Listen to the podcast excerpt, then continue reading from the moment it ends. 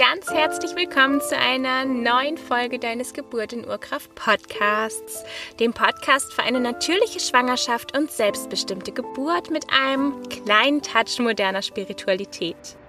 Solltest du mich noch nicht kennen, mein Name ist Ann-Kathrin Gnutzmann. Ich bin Hebamme, selbst dreifache Mama und die Gründerin von Naturgeburt, eine Plattform für verschiedene Online-Coaching-Programme, die dich ermächtigen, eine natürliche Schwangerschaft und selbstbestimmte Geburt zu erleben. Und in der heutigen Folge möchte ich einmal darüber sprechen, wann eigentlich das Baby nach der Geburt abgenabelt werden sollte und was es bedeutet, die Nabelschnur auspulsieren zu lassen.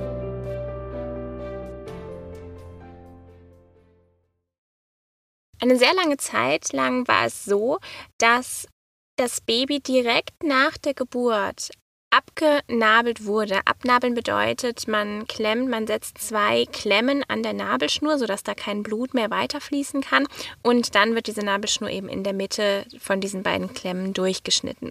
Die eine Klemme verhindert dann das Blut vom Baby ähm, fließen kann, also dass das äh, Baby quasi Blut verliert. Und auf der anderen Seite verhindert ähm, die Klemme, dass das Blut aus der Plazenta rauslaufen kann.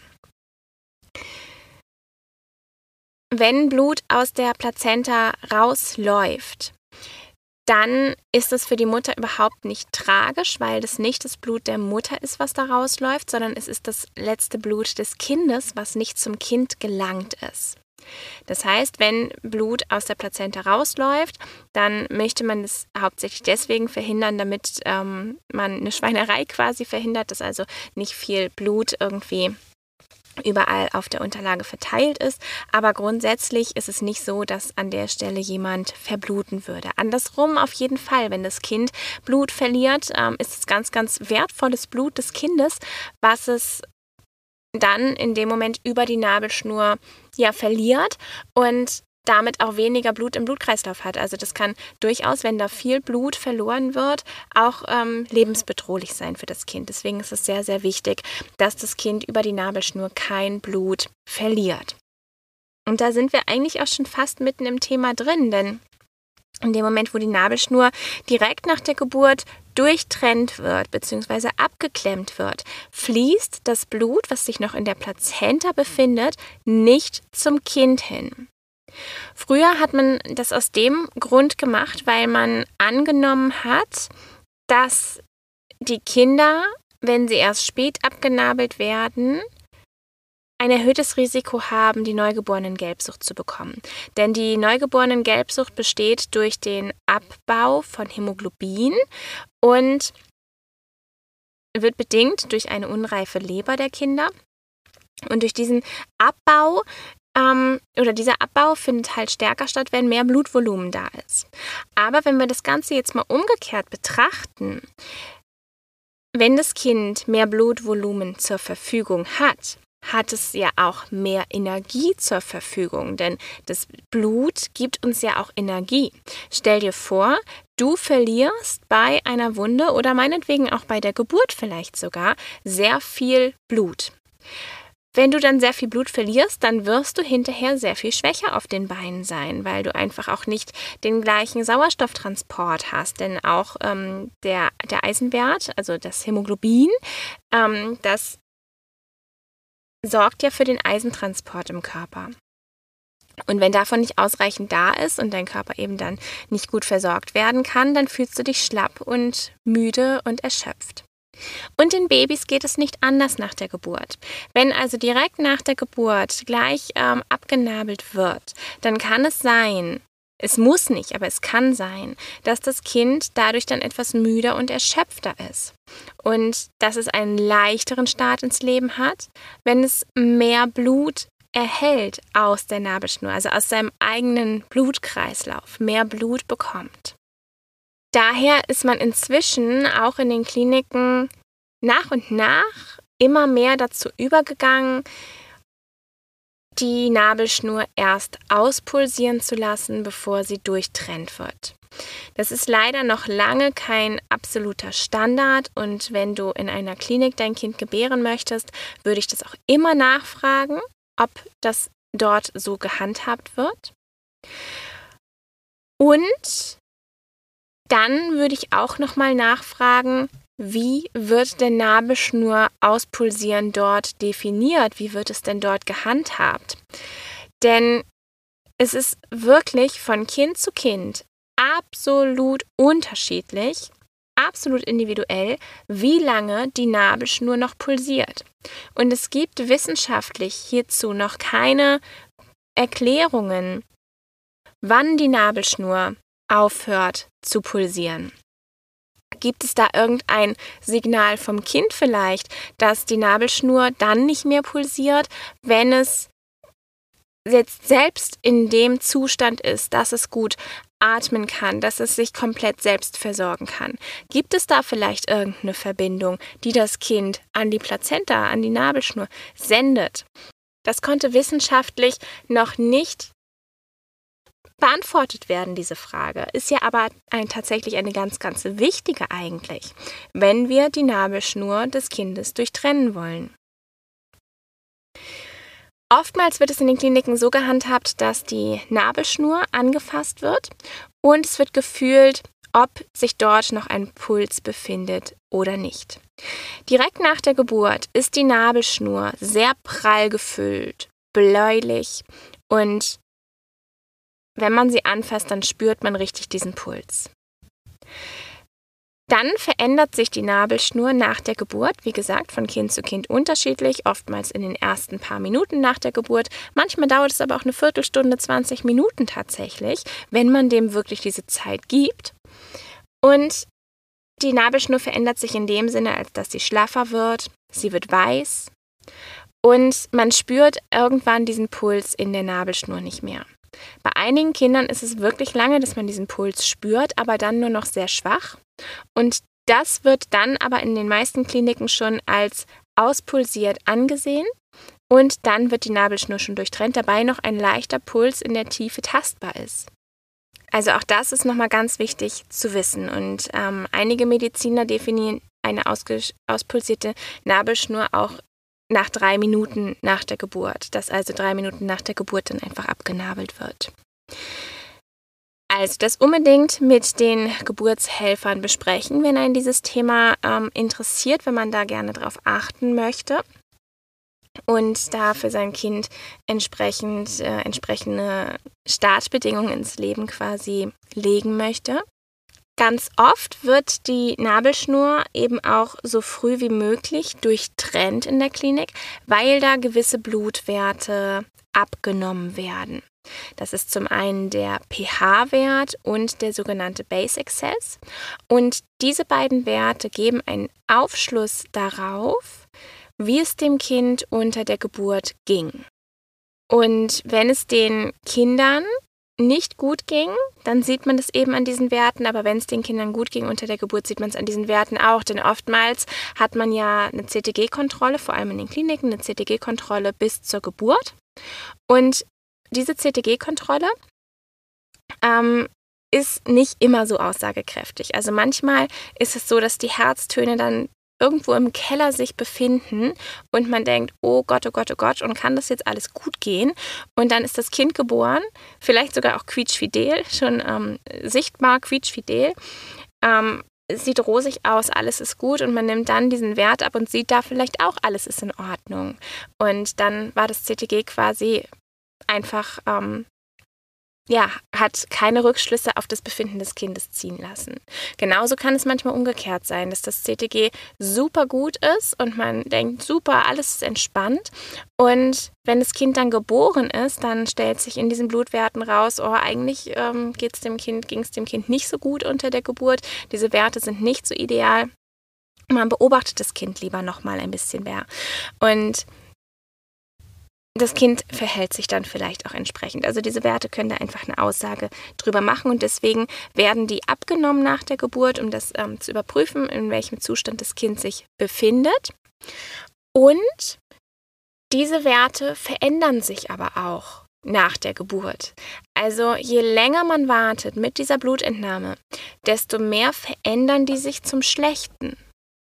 Und deswegen möchten alle natürlich diesen Wert so genau wie möglich bestimmen. Und das geht besser, je dichter diese Blutentnahme aus der Nabelschnur an dem äh, Geburtszeitpunkt des Kindes dran liegt. Jetzt ist es aber tatsächlich so, und das machen die allerwenigsten, dass man theoretisch dieses Blut auch abnehmen kann, wenn das Kind noch nicht abgenabelt ist.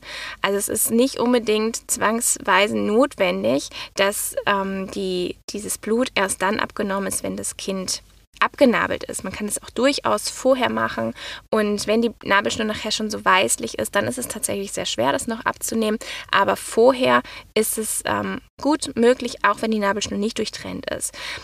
Gut ist es, wenn man dann eben diesen, dieses Einstichloch, quasi die Einstichstelle, nochmal zuhält mit den Fingern. Ähm, vielleicht braucht es dann zwei Leute, dass einer dann eben mit dem abgenommenen Blut zu dem Gerät gehen kann, an dem die Werte bestimmt werden und ein anderer dann eben dieses, die Einstichstelle zuhält. Aber grundsätzlich ist es definitiv möglich, das Blut auch ohne durchgetrennte Nabelschnur abzunehmen.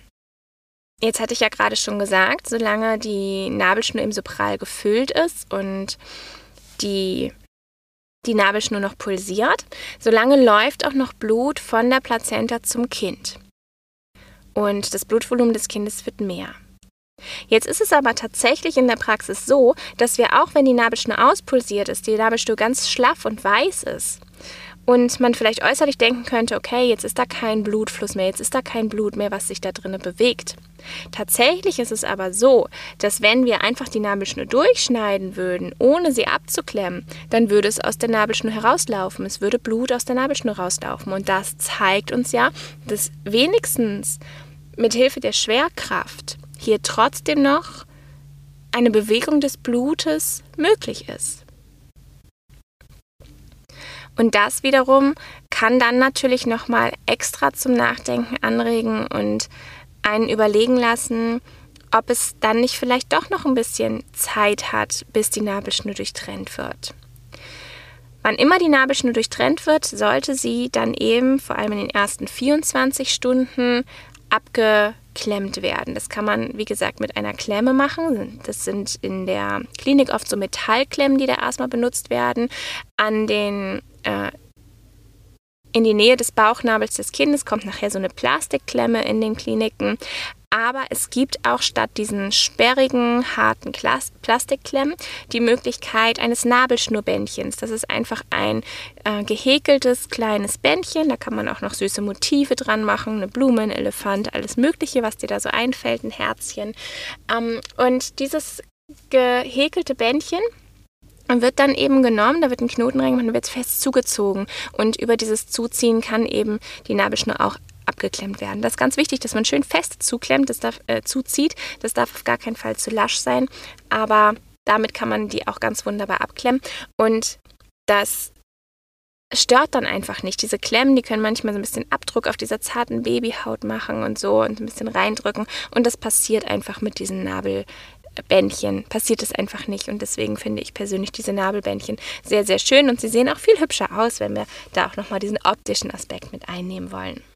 So, und in den ersten 24 Stunden, hatte ich gesagt, kann es einmal nochmal aus der Nabelschnur bluten. Nach 24 Stunden ist es in der Regel nicht mehr so. Wenn, du, wenn die Nabelschnur erst nach 24 Stunden durchtrennt wird, braucht man in der Regel nichts mehr zum Abklemmen oder Abbinden. Das kann auch natürlich hier im Einzelfall nochmal anders sein. Ähm, das ist jetzt einfach so der Durchschnitt. Nach 24 Stunden blutet an der Stelle nichts mehr. Und es ist so, dass in den ersten Tagen nach der Geburt die Nabelschnur dann immer weiter eintrocknet. Sie verfärbt sich, sie wird ganz dunkel, sie wird schwarz und wird ganz hart und fest. Und es gibt jetzt auch die sogenannte Lotusgeburt. Bei einer Lotusgeburt wird also die Nabelschnur gar nicht durchtrennt.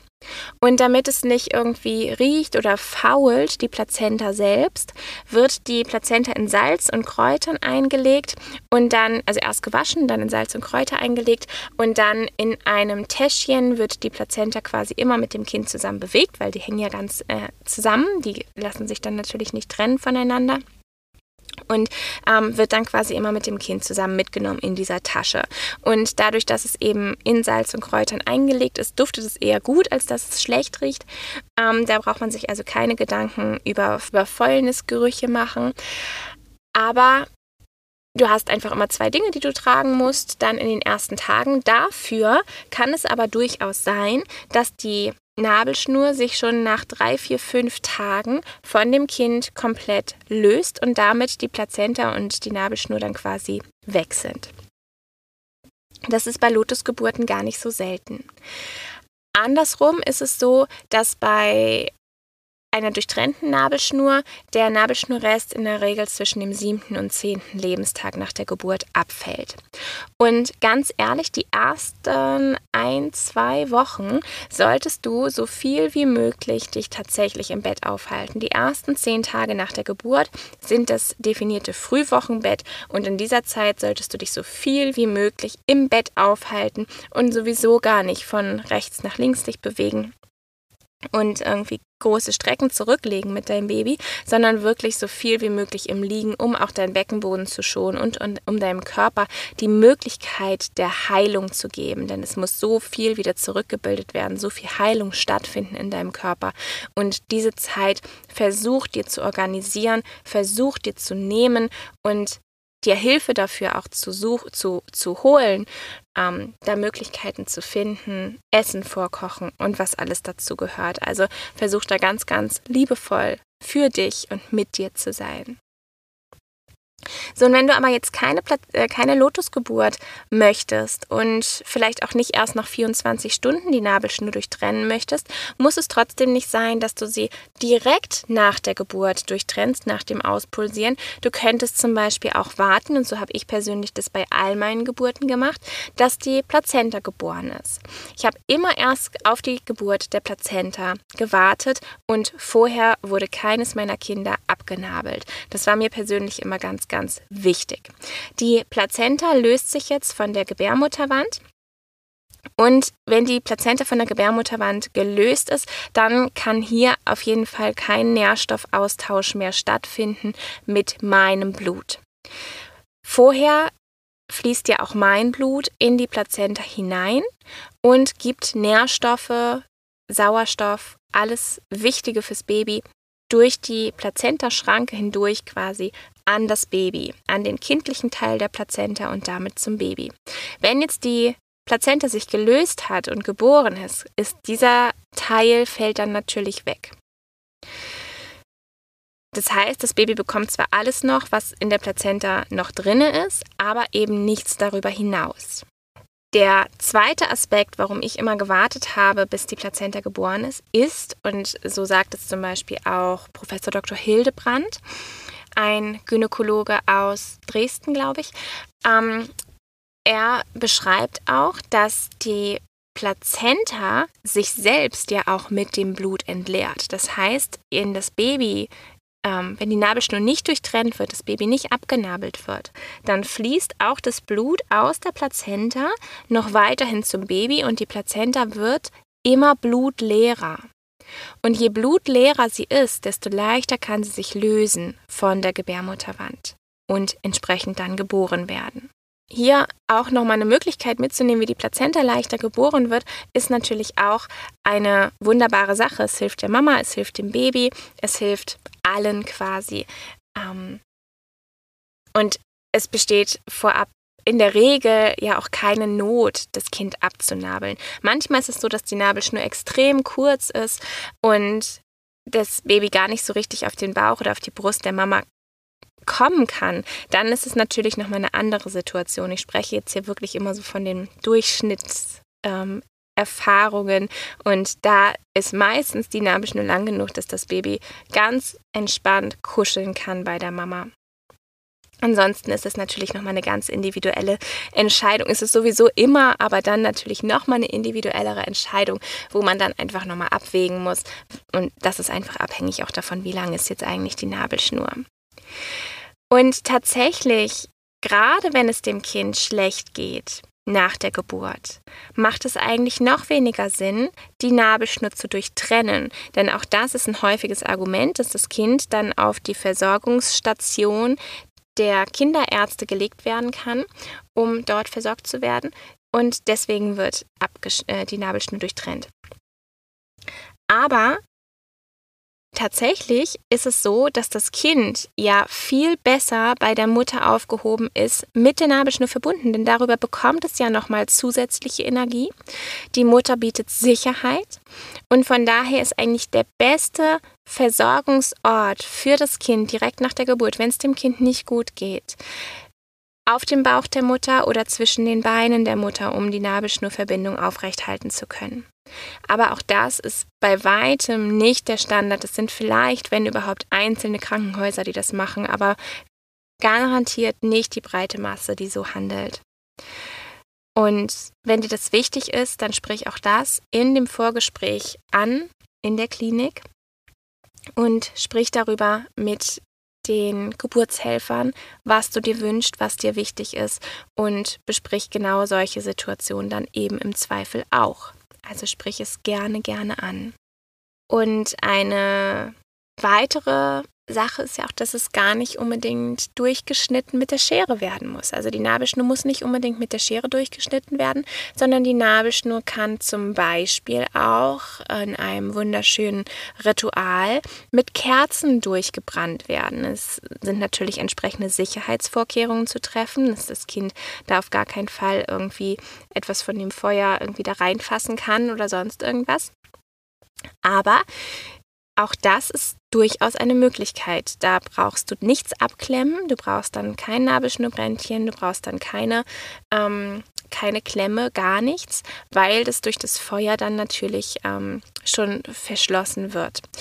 Und auch das ist eine schöne Möglichkeit, wie man ganz, ähm, ja, in einem wunderschönen Ritual diese Nabelschnur durchtrennen kann, was auch ältere Geschwisterkinder, je nach Alter natürlich, auch schon mitmachen können. Es gibt da auch so kleine Schälchen oder man bastelt sich da einfach selbst etwas, ähm, dass man die Kerze dann quasi ähm, hält über diesem Schälchen und dass da das Wachs dann auch runtertropfen kann. Und ähm, ja, auch da gibt es wunderschöne Möglichkeiten.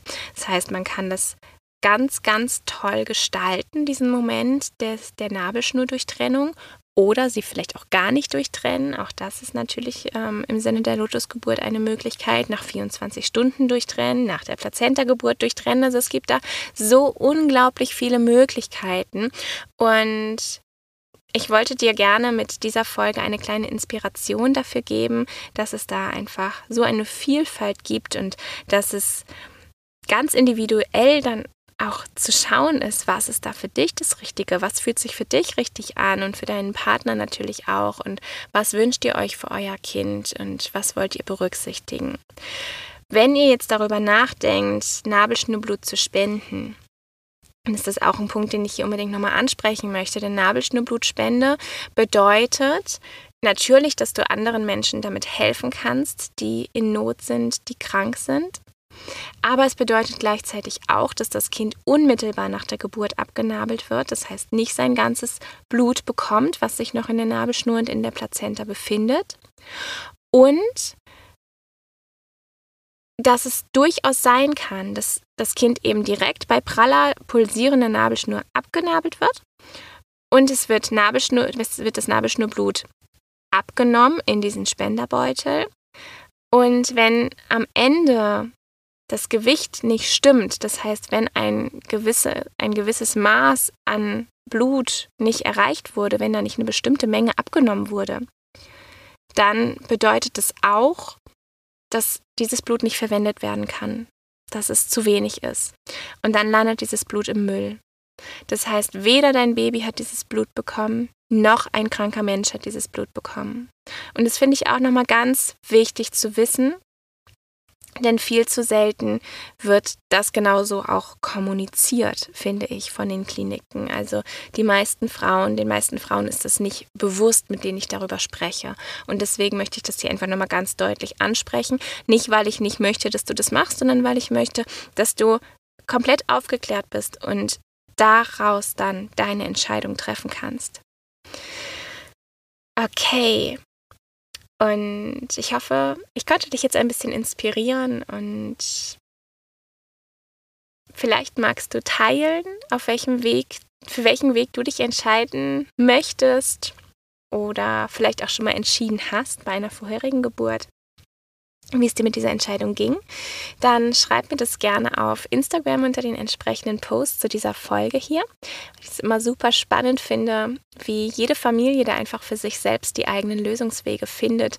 Und ja, dann freue ich mich, von dir zu hören und wünsche dir erstmal einen wundervollen Tag. Mach's gut, du Liebe. Tschüss.